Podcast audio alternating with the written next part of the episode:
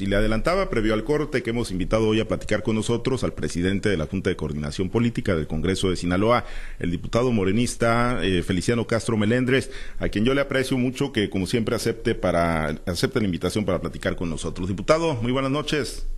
Buenas noches, Pablo César. Gusto en saludarte como igual a tu audiencia. Gracias, diputado. Pues en el ánimo de saber, después de la reunión del gobernador Rocha con Héctor Melesio Cuena allá en la CEGOP, con Adán Augusto López Hernández, ¿Cómo queda el tema de la reforma universitaria? Hoy decía el gobernador que el proceso democratizador de la UAS continúa, eh, se pone en stand-by, siguen ustedes con el proceso legislativo parlamentario de la iniciativa de reforma a la ley orgánica de la UAS presentada, sigue vigente, sigue en firme la ley de educación superior también recientemente aprobada en el Congreso. ¿Cómo quedan las cosas, diputado?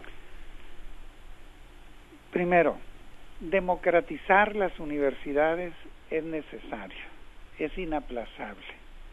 Es decir, necesitamos que el proceso, que el derecho a la educación le ofrezca eh, un proceso formativo, además de la línea técnica, que pueda afirmarse eh, una formación crítica, humanista, que genere un sentido de pertenencia al país, a Sinaloa, etcétera. El salón de clases debe democratizarse. El autogobierno en las universidades debe democratizarse.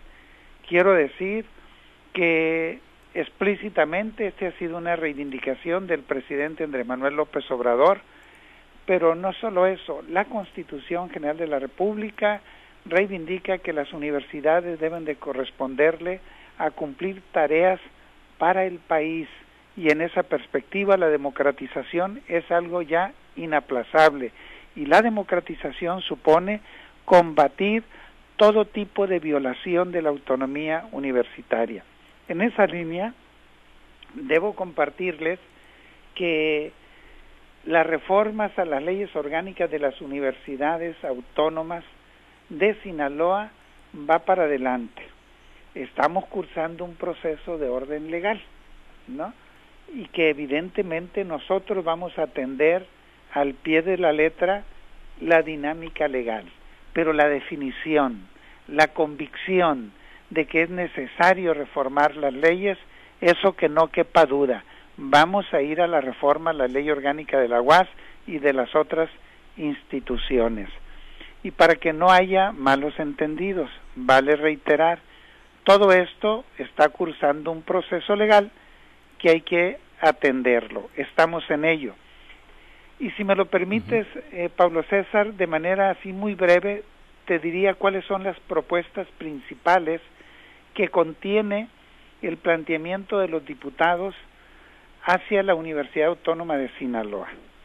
Uno, democratizar la universidad implica que los estudiantes, maestros y trabajadores elijan al rector o rectora y a los directores o directoras de las escuelas, las llamadas unidades académicas. Este planteamiento es central, es decir, es depositar en la comunidad universitaria el destino de la universidad, es generar condiciones legales para que nunca más un individuo o un partido o una fuerza política controlen la universidad. Esa es la primera propuesta la elección por decisión de la comunidad universitaria y no como ahora sucede, que lo hace un individuo, el dirigente del PAS, a través de la Comisión Permanente de Postulación. Esto todo el mundo ya lo sabe y hay confesiones de parte. Dos, rendición de cuentas.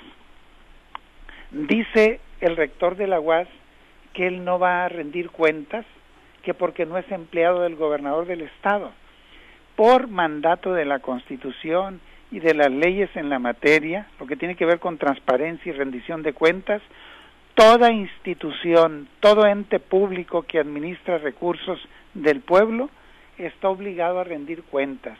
¿En qué los gasta? ¿Cómo los gasta? Todo con apego a la ley.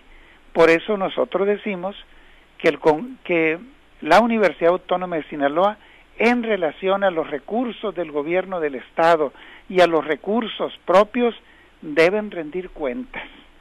Tercero, paridad de género, que las representaciones que dirigen la educación en la Universidad Autónoma de Sinaloa, es decir, el Consejo Universitario, la Administración Central y las direcciones de las escuelas, el 50% sean mujeres y el otro 50% sean hombres. Yo les pregunto de nuevo a las mujeres universitarias, ¿acaso las mujeres universitarias tienen menor inteligencia que los hombres? Por supuesto que no. Su capacidad intelectual está a la altura de cualquier hombre o hasta más para dirigir la educación en la Universidad Autónoma de Sinaloa. Por eso decimos paridad de género y esto lo reconoce el artículo cuarto de la Constitución General de la República que habla de igualdad entre mujeres y hombres. Luego, tercero, o cuarto, perdón, paridad universitaria. Una de las eh, facultades que le otorga la Constitución a una universidad autónoma es el autogobierno y el autogobierno se lleva a través del Consejo Universitario y de los consejos técnicos en las escuelas. Pues ahí el autogobierno implica, si de autonomía hablamos, que el 50% de los representantes sean estudiantes y el otro 50% sean maestros. Actualmente son dos maestros por un estudiante. De nuevo volvemos a lo mismo. ¿Quiénes son los principales interesados en el proceso académico, en el proceso de aprendizaje? Los estudiantes. Justo por ello deben de tener la representación en paridad junto con los profesores, entre otras propuestas, pero yo destaco estas cuatro subrayando que la democratización supone que la elección del rector o rectora debe ser de la propia comunidad, que los estudiantes digan quién va a ser rector, que digan quién va a ser director, que los maestros igualmente lo opinen y lo voten. Esa es la propuesta que estamos haciendo. Entonces, es de inteligentes sentarse a dialogar para viabilizar este planteamiento. Y, bueno, en el tema legal, eh, para poder avanzar hacia todos estos cambios tan profundos, eh, diputado, eh, ocupan que se resuelvan los amparos presentados por algunos universitarios, eh, van a esperar a que la Suprema Corte de Justicia de la Nación en un momento dado se pronuncie ante recursos de inconstitucionalidad que se promuevan contra la Ley de Educación Superior de Sinaloa.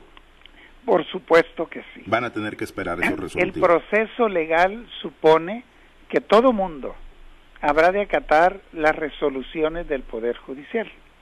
En última instancia, propiamente de la Suprema Corte de Justicia de la Nación. Eso está fuera de duda. Si la Corte en última instancia resolviera en contra del Congreso, pues tendremos que acatarlo. Eso que no cause mayor este trauma político, ¿no? Si la Corte resuelve en contra de las autoridades de la universidad, tendrán que acatarlo. Todo eso está muy claro. Hay un conjunto de resoluciones de distintos juzgados federales que han otorgado suspensiones provisionales o incluso hoy extraoficialmente el juzgado primero de Culiacán otorga la suspensión definitiva a la UAS. ¿Qué significa suspensión definitiva? Es una medida preventiva, no se ha resuelto el fondo, no se les otorga la razón eh, legal, no, de ninguna manera. Es una medida preventiva mientras se va al fondo en una sentencia, cuando se emita la sentencia. De frente a estos recursos que ha presentado la universidad, debemos de decir con toda claridad lo siguiente. De nuestra parte, hemos presentado ante la admisión de las solicitudes de amparo y las suspensiones provisionales otorgadas, hemos presentado recursos de queja con el propósito de que los juzgados revisen eso. Hemos elevado el planteamiento al colegiado federal que tiene por sede Mazatlán y que está por encima de todos los jueces que han emitido suspensiones en distintos momentos. Tenemos la confianza en lo que establece la ley. quiero informarte, reitero, que nos hemos enterado extraoficialmente que hoy el juzgado primero otorga una suspensión definitiva, que no es darle la razón, repito, vamos nosotros a interponer un recurso de revisión, porque estamos en un Estado de Derecho. Pero también quiero decirles de manera muy clara que la Universidad Autónoma de Sinaloa, por conducto de, sus autoridades, no tiene, no reúne las condiciones para verse favorecida por un recurso de amparo. ¿Por qué razón? Decirlo con toda claridad. La universidad, en tanto persona moral, no, no es sujeto de derechos humanos. Eso la Corte ya lo resolvió, hay jurisprudencia. Como tampoco las leyes de educación superior, tanto la general como la local, no ponen en riesgo, no amenazan, no afectan el patrimonio de la universidad. Por estas dos razones es absolutamente inviable, jurídicamente hablando, que se les otorgue el amparo a su favor y que la sentencia en un momento dado diga la UAS tiene razón. No, no la tiene. Por eso, el recurso de amparo es el proceso mediante el cual un particular busca protegerse ante actos, ante abusos de poder no es el caso de la UAS. Es decir, cuando se violan los derechos humanos, cuando se afecta el patrimonio eh, de un particular. En este caso la UAS no lo es. Es más, me atrevería a hacerte una sugerencia, Pablo César, en aras de que la sociedad sinaloense y la comunidad universitaria se forme una opinión de fondo. Valdría la pena que este espacio tan importante como el que eh, tú diriges un buen día se convocara a unos dos, tres abogados de, que conocen de amparo. Eh, de nuestra parte podemos decir, aquí tenemos nuestro representante jurídico y se abriera un análisis bajo una pregunta. ¿La UAS es sujeto de derechos humanos? ¿La UAS puede presentar desde el punto de vista de la Constitución ah, y las leyes en la materia, la ley de amparo en particular, puede y es sujeto para verse favorecida por un amparo y que sea la luz de una reflexión de gente profesional que sabe, etcétera, sobre este tema, para que los sinaloenses se formen una opinión, porque hay que decir lo siguiente, hay mucha manipulación en la información y que está haciendo la autoridad universitaria, que está metiendo muchos recursos para ganar tiempo. Entonces, están en su derecho, eso no se discute. Muy bien. Eh, y le tomamos la palabra, lo, vamos a, lo vamos a cuadrar ahí con especialistas, diputado. Oiga, yo nada más eh, preguntarle, antes de compartir la charla con mis compañeros en este enlace, diputado, ¿y, qué mensaje envía, por ejemplo, a los sinaloenses, eh, pues, la reunión del viernes eh, en, las, en la Ciudad de México, que por un lado, pues eh, pareciera que quien negocia a nombre del Congreso del Estado un poder autónomo es el titular de otro poder, el titular del Poder Ejecutivo, en este caso el gobernador Rocha, y por el lado de una universidad autónoma, el que negocia es el líder de un partido político, Héctor Melesio Cuenojeda. Primero, el Congreso del Estado, como poder legislativo, con autonomía constitucional, nosotros vamos a negociar por nosotros. Decirle segundo que el gobernador del estado es quien promulga la ley, quien publica la ley. Por lo tanto, está implicado e incluso los recursos este, legales que se han estado interponiendo a propósito del amparo también lo implican.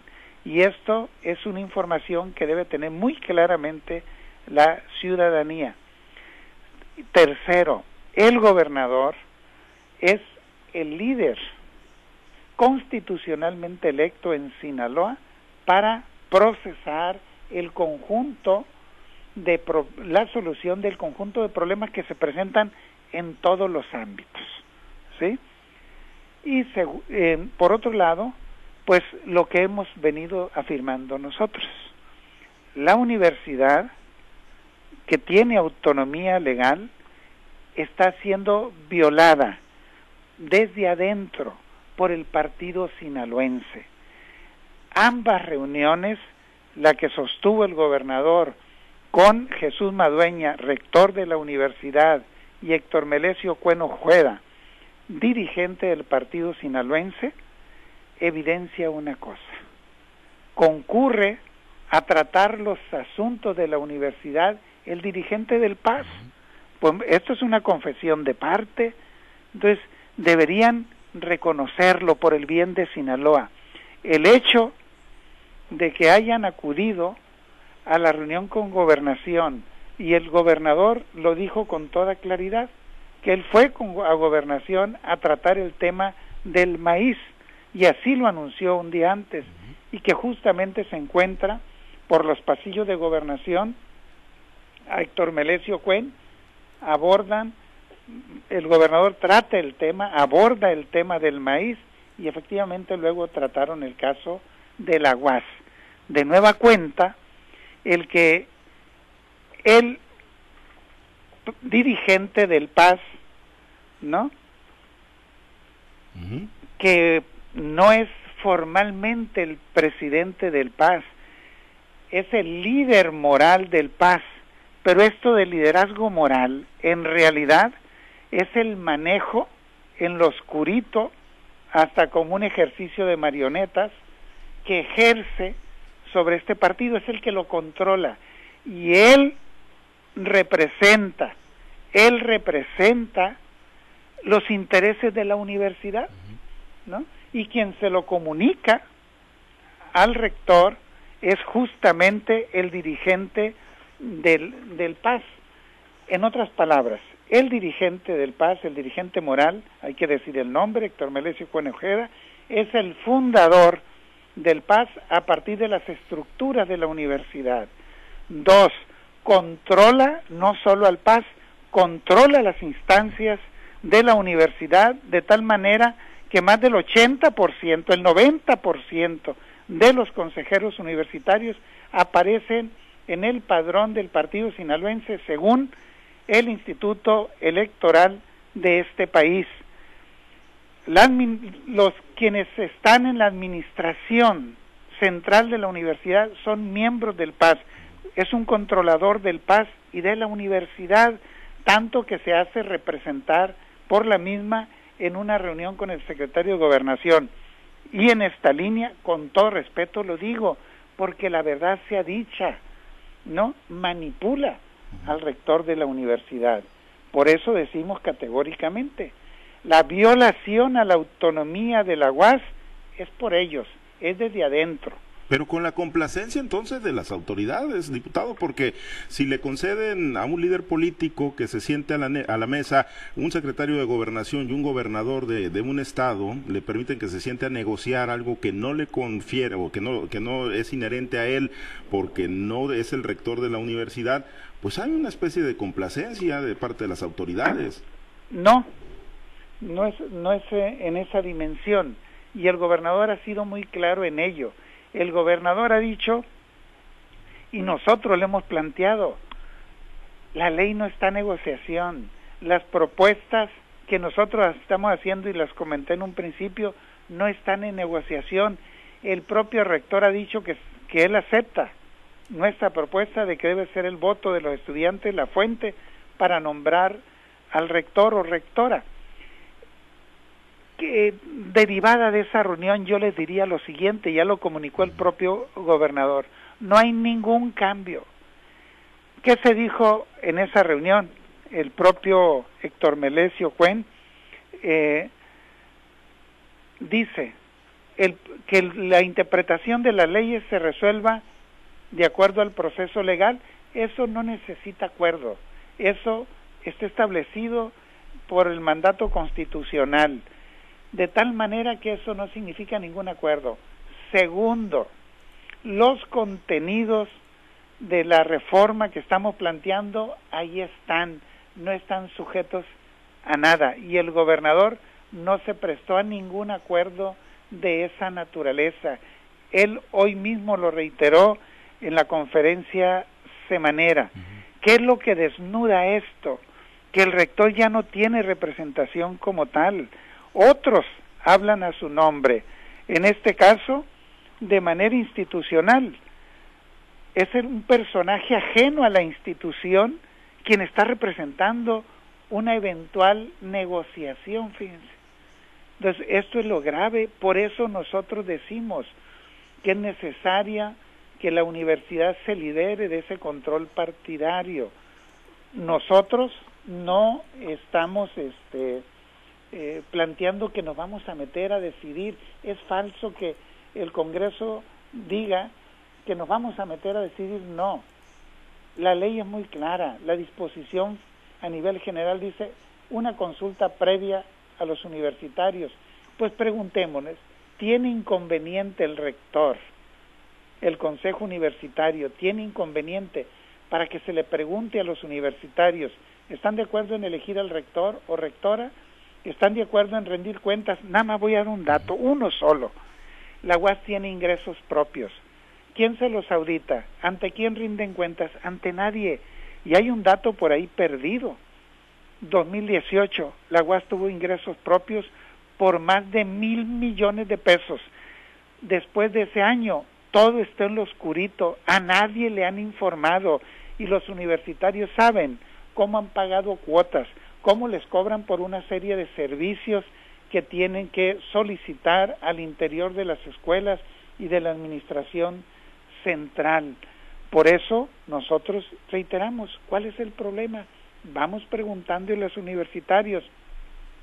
Nosotros solo vamos a hacer la atribución que nos da la Constitución, legislar, el destino de la universidad, los contenidos de la universidad, lo deciden los universitarios, no nosotros. Entonces, concluyo con esta parte. Los ingresos federales, estatales y propios no se auditan en la UARS y son auditables. Por ejemplo, el otro dato concreto, la UAS tiene un crédito fiscal con el SAT, es decir, con Hacienda, por más de cuatro mil millones de pesos. Yo pregunto, ¿dónde están? ¿En qué los gastaron? ¿Pagaron nómina? ¿Pagaron jubilaciones? Eso es desvío y eso es delito. Tiene consecuencias administrativas y penales. Por eso, por eso nosotros decimos que la UAS se transparente, que la UAS se libere, que la UAS el destino lo decían los propios universitarios. Por eso la gran pregunta es, ¿qué hace Héctor Melesio Cueno representando negociaciones que debería de hacer el rector de la universidad? Imagínense que un personaje de esta naturaleza sea el que establezca acuerdos por la UAS. Bien, permítame compartir la charla, diputado, con mis compañeros. En Los Mochis está Manuel Hernández, platicamos con el presidente de la JUCOPO en el Congreso de Sinaloa, Feliciano Castro Melendras. Manuel, te escucha nuestro invitado. muchas gracias, Pablo. Eh, Feliciano, diputado, buenas noches. Manuel, buenas noches. Me da mucho gusto saludarte y cada vez que te escucho me acuerdo a uno de los periodistas, pues, decanos del periodismo. Muchísimas gracias, mi querido diputado. Fíjate que leyendo, leyendo el texto que emitió y poniéndome en el tema así brevemente, que emitió la Secretaría de Gobernación, eh, te lo recuerdo, diputado, dice, el titular de Gobernación, Adán Augusto López, eh, López, recibió al gobernador de Sinaloa, Rubén Rocha Moya, y al maestro Héctor Merecio Ojeda, con quienes dialogó acerca del trabajo coordinado del gobierno de México, el de Sinaloa y la sociedad civil en la, eh, de los habitantes de la entidad. Esto dice Gobernación. En este texto, breve de cinco líneas, cuatro líneas, jamás se toca el tema de la UAS, pero curiosamente se esto permitió muchas lecturas hacia Sinaloa, estimado diputado, e inclusive acciones que estaban programadas para mañana, como es la manifestación que la UAS canceló el mismo día y al rato que se divulgó esta fotografía. El Congreso del Estado, Feliciano, no recibió ninguna instrucción de la Secretaría de Gobernación, ninguna línea del Ejecutivo Estatal luego de esa reunión. No, y no tiene por qué. Y estoy absolutamente claro que el gobierno de Andrés Manuel López Obrador sabe, entiende y reconoce la soberanía del Poder Legislativo de Sinaloa. Por eso nosotros no recibimos líneas. Nosotros estamos dispuestos al diálogo. Lo digo claro y por eso incluso ayer mismo yo hice una publicación después de esa reunión y donde yo dije no hay negociaciones políticas que sacrifiquen lo que la Universidad Autónoma de Sinaloa reclama y es justamente la democratización de las mismas. Y yo vuelvo a lo mismo, pues, para mí que es lo evidente. ¿Quién fue este quién fue el que atiende las líneas de gobernación? Ellos, las autoridades de la universidad, a partir de una indicación del líder moral del Paz. Por eso yo digo, solo hay una línea, Manuel, una sola línea, la UAS Congreso.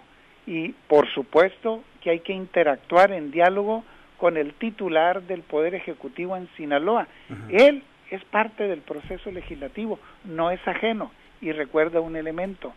Dice el rector de la universidad que hay que armonizar, dice él, la ley local de educación superior con la ley general. Esto ya lo hicimos. Hay jurisprudencia de la Corte, no existen las leyes espejo. Por supuesto, si algún Congreso así lo decide, será su soberana decisión. Pero la jurisprudencia de la Corte dice que podrá ampliarse las obligaciones y los derechos siempre y cuando no disminuyan las disposiciones de la ley general. Entonces, en ese sentido, nosotros ampliamos obligaciones y derechos en el marco de la constitucionalidad que goza la ley, ¿sí? Con el propósito de garantizar el derecho a la educación superior, es fortalecer ese derecho. Yo reitero, pues, y por eso la pregunta sigue siendo la misma qué intereses tiene Héctor Melesio Cuen dentro de la UAS para querer llegar a acuerdos. Bien, exactamente. Ahora, así rápidamente, diputado, dentro del Congreso, indudablemente que esta, esta ley unió a los eh, congresistas, a 35 de ellos con excepción de los del Paz. ¿Cómo quedan eh, eh, las fuerzas internas del Congreso del Estado luego de todo esto? ¿A futuro habrá algunos temas que quizás no converjan todo, no haya, y eso es bueno, eso es, y usted lo ha defendido mucho, de pluralidad democrática, quizás no haya acuerdos con los que hoy están unidos, pero ahorita siente fracturas usted, siente eh, con los elementos del paz eh, fuera de este orden, siente usted que no se puede llegar a, ningún eh, acuerdo concreto a futuro o sí habrá. No, claro, siempre vamos a estar abiertos al diálogo la pluralidad de un Congreso es justamente la diversidad de opiniones y podemos tener diferencias y estamos obligados a sentarnos a platicar. En ese sentido, seguimos saludándonos, seguimos abrazando, seguimos platicando con nuestras compañeras y el compañero diputado del Paz. No hay pues una situación de que ni nos hablamos, no. Aquí algo voy a destacar y reconocer. La pluralidad en el Congreso ha propiciado un encuentro y expreso mi reconocimiento a todas las fuerzas políticas y ahorita en concreto los diputados que firmamos la iniciativa de reforma a la ley orgánica de la UAS, de la UAIM y la UADO mantenemos firme, incluso muy probablemente mañana estaremos emitiendo un, un publicado a propósito de los contenidos de esta iniciativa. Perfecto, diputado, pues muchas gracias de mi parte, Feliciano, te saludo con gusto. Y en WhatsApp está Diana Bon, si tú me lo permites. Un abrazo, Manuel. Abrazo, diputado. Diana. Manuel, buenas noches, un gusto saludarlo. Diana, igualmente, buenas noches. Hoy hubo una reunión aquí en Guasave donde estuvieron presentes diputados locales por esta zona, colegios de abogados, iniciativa privada, el alcalde, y en ese sentido, bueno, la reunión fue por el tema del Centro de Justicia. Eh, comentaban que en este momento dentro, del Congreso pues está en manos de la Jucopo para que avance el tema. Como presidente de este órgano, eh, ¿lo ven, lo van a tocar entrando labores legislativas? Sin duda alguna.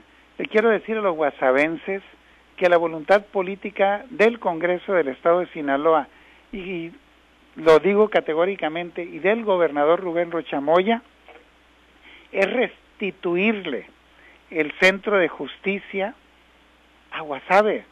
Por eso justamente, por eso aprobamos un presupuesto a propuesta del gobernador de 30 millones de pesos para que se haga la obra, la infraestructura necesaria. Que no haya ninguna duda. Eso lo resolvimos y ya está hecho ley. Está consagrado en la ley de ingresos y presupuesto de egreso 2023. Otro aspecto muy importante, se requieren hacer modificaciones a la ley. Nosotros la vamos a hacer ahorita mismo en la Jucopo, así lo reiteramos. Voy saliendo de una reunión de la Jucopo, estuvieron todas las fuerzas, estuvo el PRI, estuvo el PAN, el Movimiento Ciudadano, el PT, el Partido Sinaloense, Morena y Adolfo Beltrán, diputados sin partido. De manera consensuada vamos a ir ahí. ¿Qué es lo que vamos a reformar? Hay una iniciativa del PAS que plantea reformar la ley este del la ley orgánica del Poder Judicial del Estado. Y luego hay una iniciativa que plantea el diputado Feliciano Valle que plantea una reforma al decreto donde se acepta, donde se aceptó instalar el sistema de, de justicia en la, penal acusatorio. Bueno, nosotros como Morena mañana estaremos presentando una iniciativa, ¿no? Que varía hacia dónde dirigir la reforma, ¿sí? Porque no puede reformarse un decreto que únicamente se emite para aceptar este sistema penal acusatorio, como tampoco se puede modificar la ley orgánica del Poder Judicial en relación a este tema, ¿no? Pero sí puede hacerse la reforma, ¿no? Con el propósito de emitir un decreto que crea un nuevo centro de justicia penal, ¿no? Como un ente con autonomía, ¿no? Entonces, en ese sentido, decirle a los guasabenses, no tengan ninguna duda, vamos a hacer las reformas legales necesarias y ya el gobierno está corriendo el proceso legal para efecto de iniciar la obra. Estaremos cumpliéndole a la gente de Guasave por convicción y en ello convergemos todos, el gobernador del estado y todas las fuerzas políticas representadas en Guasave.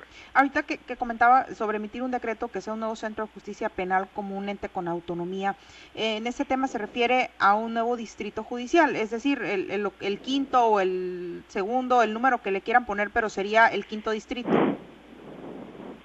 Sí, van, por supuesto que vamos a ponerle un nombre creo que eso sería un número propiamente, ¿no? Que sería lo de menos. Lo importante es crearlo y hacia allá vamos. Eh, diputado, eh, también preguntarle, se hablaba y lo comentaba el alcalde el día de hoy, la intención de que pues se busque mayor recurso para hacer un tipo ciudad judicial donde pues haya un lugar donde eh, tener a quienes estén siendo procesados a través del Centro de Justicia. En ese sentido, ¿también lo traen en mente ya como diputados de Morena? Todo horizonte que nos convoque a mejorar, ¿no? Hay que hacerlo, hay que asumirlo. Los horizontes nos convocan, pero también somos claros que tenemos que ir dando paso a pasito en función de los recursos de que disponemos y ahorita en concreto, sí, estamos hablando de 30 millones de pesos para construir la infraestructura necesaria que le restituye este centro a Guasave y a la región de Sinaloa municipio. Entonces estamos en eso, vamos a cumplirlo. Muy bien, eh, diputado, pues muchas gracias. Vamos a continuar allá en la región de Leora. Carlos Iván, gracias. Buenas noches. Buenas noches, Diana. Carlos, adelante. Muchas gracias, Diana. Diputado, buenas noches. Le saluda Carlos Orduño. Carlos, gusto en saludarte. Muchas gracias. Eh, diputado, dice la diputada Alba Virgen Montes que hay leyes más importantes que este, reformar eh, que estar en este conflicto que se tiene en la Universidad Autónoma de Sinaloa, como por ejemplo ella hablaba de la ley orgánica del Congreso del Estado, hablaba de otras leyes que requieren eh, que los diputados le pongan pues más, más atención. ¿Está usted de acuerdo con esto? No estoy de acuerdo con lo que afirma la diputada. Soy absolutamente respetuoso de su opinión. Son opiniones distintas. Por supuesto, ya está en la agenda legislativa la ley orgánica del Congreso, la vamos a reformar. Está en la agenda legislativa la ley de movilidad, está en la agenda legislativa la reforma electoral, por ejemplo, para garantizar la representación de las comunidades indígenas en los ayuntamientos. Entonces, estamos atendiendo todo eso, pero yo le pregunto a quienes nos escuchan, ya no lo que piense la diputada o lo que piense yo, yo le pregunto, ¿acaso no es importante el derecho a la educación superior en Sinaloa? ¿Acaso no es importante que la educación sea una, una educación profundamente humanista, que por cierto ha sido abandonada, ¿no? ¿Acaso no es importante garantizar la gratuidad de la educación, democratizar la educación? En ese sentido, me parece que sería soslayar un tema de gran importancia. Es más, fíjate, la educación es la que permite la movilidad social de muchos sinaloenses. Hay muchas cientos, miles de familias, miles de familias que han logrado transitar de cierta condición social, han elevado su, su crecimiento, han mejorado sus condiciones, han logrado el bienestar material, pero también el, el, el bienestar cultural, espiritual, a partir de la educación. Hay muchos casos. Más creo que los que estamos ahorita hablando, intercambiando opiniones, creo que hemos cursado esa ruta, ¿no? Entonces, en ese sentido es un tema de suma importancia, como de importancia es que podamos en el ámbito de la educación eh, eh, avanzar hacia consolidar los derechos laborales de profesores, de investigadores, que por cierto, en, por estas dinámicas de control partidario que se genera la, en la UAS, se violan muchos derechos. Pueden ir, no me crean a mí, y es por eso cortam, contamos con periodistas como ustedes, que están en la posibilidad de hacer investigación y pueden ir a la Junta de Conciliación Especial con sede en Culiacán. Y hay más de 600 casos de trabajadores que debido a esta dinámica de control político tienen 5, 10 o más años eh, buscando la justicia para sus reclamos laborales. Entonces, ha sido vulnerada la justicia. ¿Por qué? Porque se buscan intereses político-partidarios. Por eso necesitamos atender todo ello. Por eso es importante. Sinaloa merece consolidar la educación superior y merece sin duda, ¿no? liberar a la universidad del control este eh, partidario. Yo simplemente por eso aprovecho la pregunta y lo agradezco para formular de nuevo, confiando plenamente que hay inteligencia en el pueblo, que hay inteligencia en los universitarios, les pregunto, ¿la autonomía para quién debe ser? ¿Para el rector? ¿Es para el PAS? ¿O es lo que opina el PAS a través de Héctor Melesio Cuen? Es decir, recordemos, el rector define un concepto de autonomía y reivindica que está siendo violada. Pero ¿qué autonomía? ¿Quién viola la autonomía? O que me diga entonces, que le diga al pueblo de Sinaloa, ¿por qué en esas supuestas negociaciones quien representa a la UAS es el líder moral del Paz y no el rector? ¿Sí? Incluso, fíjense nada más en lo siguiente, yo puedo discrepar de quien sea, de compañeros que tienen otras opiniones, pero yo estoy convocado por mi responsabilidad a concurrir al diálogo. Negarlo porque el otro discrepa de mí es negar la esencia de la pluralidad. Y si algo debe caracterizar a una universidad es la diversidad de ideas y la autonomía en la fracción séptima del artículo tercero constitucional dice y habla libertad de investigación, libertad de cátedra, libre expresión de las ideas y en esa diversidad justo es que el diálogo debe implicar de que partimos de opiniones distintas. El tema de la educación, el tema de la universidad, el tema de las reformas a las leyes orgánicas es de gran trascendencia. Por eso nos lo hemos planteado que lo vamos a atender y que no quepa duda, lo vamos a atender. Muy bien, pues muchas gracias, diputado. Le agradezco la oportunidad de platicar. Vamos a regresar con Pablo César Espinosa. Buenas noches. Gracias, gracias Carlos. Diputado, pues para agradecerle tenemos muchos mensajes, ¿no? Que en general, bueno, pues le, agradecen las explicaciones tan, tan claras y tan puntuales, ¿no? Sobre el proceso en el que está, pues la iniciativa de reforma a la ley orgánica de la Universidad Autónoma de Sinaloa y obviamente, pues cuál es el estatus que guarda, ¿no? La, la que ya fue aprobada, que es la ley general o la ley de educación superior en el Estado. Pues seguiremos platicando, diputado, seguramente se seguirán escribiendo muchos capítulos. Por lo pronto, a esperar entonces resolutivos de, de las instancias correspondientes para poder avanzar en esta reforma. Sí, estamos en este proceso. Eh, pues ya les ya expuse, gracias uh -huh. a ustedes, eh, cómo concebimos el proceso y agradezco que me permitas reiterar las siguientes conclusiones. La ley de educación superior de Sinaloa no viola la autonomía universitaria. La autonomía universitaria se viola desde adentro por el control que ejerce el partido sinaloense.